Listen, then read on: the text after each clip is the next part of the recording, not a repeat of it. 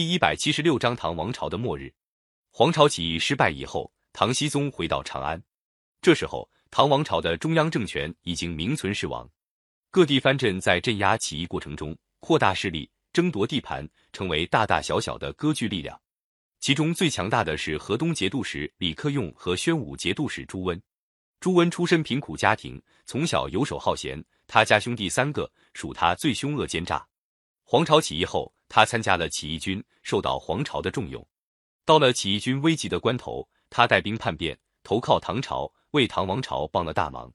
唐僖宗给他高官厚禄，还赏他一个名字叫全忠，派他镇压起义军。当黄巢从长安退到河南的时候，兵力还很强。有一次，黄巢军攻打汴州，朱温向李克用求救，李克用打败了起义军，回到汴州。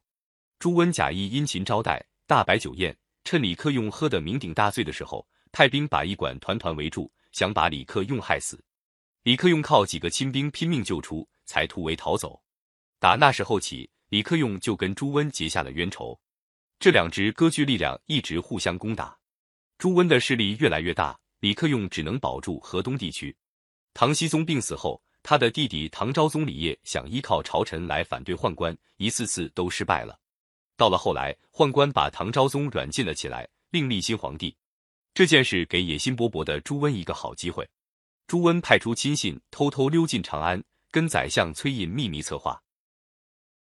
崔胤有了朱全忠做后台，胆也壮了，就发兵杀了宦官头目刘季树，迎接唐昭宗复位。唐昭宗和崔胤还想杀所有宦官，另一些宦官就投靠另一个藩镇凤翔节度使李茂贞，把唐昭宗劫劫持到凤翔。崔胤向朱温求救，朱温带兵进攻凤翔，要李茂贞交出唐昭宗。李茂贞兵力敌不过朱温，连连打败仗。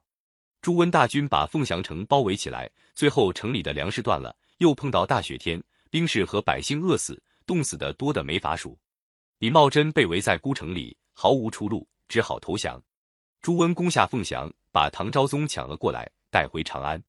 从此，唐王朝政权就从宦官手里转到朱温手里，唐昭宗日子更不好过。朱温掌了大权，把宦官全部杀光，挟持唐昭宗迁都洛阳。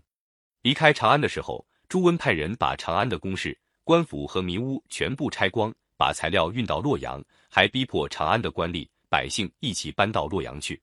长安百姓扶着老人，拖着孩子，在兵士的驱赶下赶路。一路上，大家一面哭泣。一面痛骂祸国殃民的叛贼朱温，唐昭宗到了洛阳，还想秘密召各地藩镇来救他，但是还没有盼到，朱温已经动手把唐昭宗杀了，另立了一个十三岁的孩子做傀儡，就是昭宣帝。宦官完了，皇帝也完了，留下的还有一批唐王朝的大臣。